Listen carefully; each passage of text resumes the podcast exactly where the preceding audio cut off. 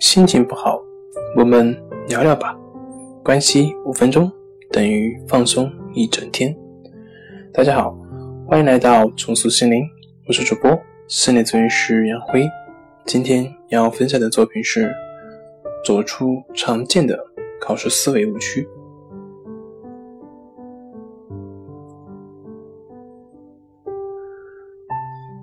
考试常见的思维误区。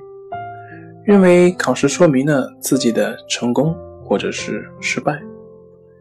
每一次考试都不能完全涵盖你所学的所有知识，也就不可能考察你全部的知识和能力。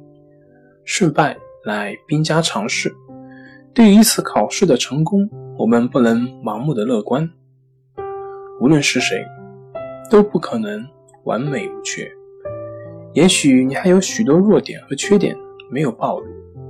每份试卷都会有不同的结果。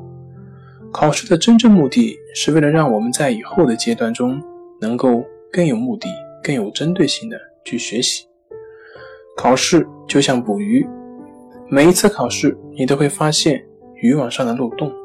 经过一次次的修补，一次次的捕捞，你的知识与能力编成的渔网。才可能牢不可破。每一次考试，我们都经受了失败、痛苦和成功的洗礼，得到了磨砺、反省以及升华自我的机会。关键是看你怎么对待和处理。好了，今天就跟您分享到这里。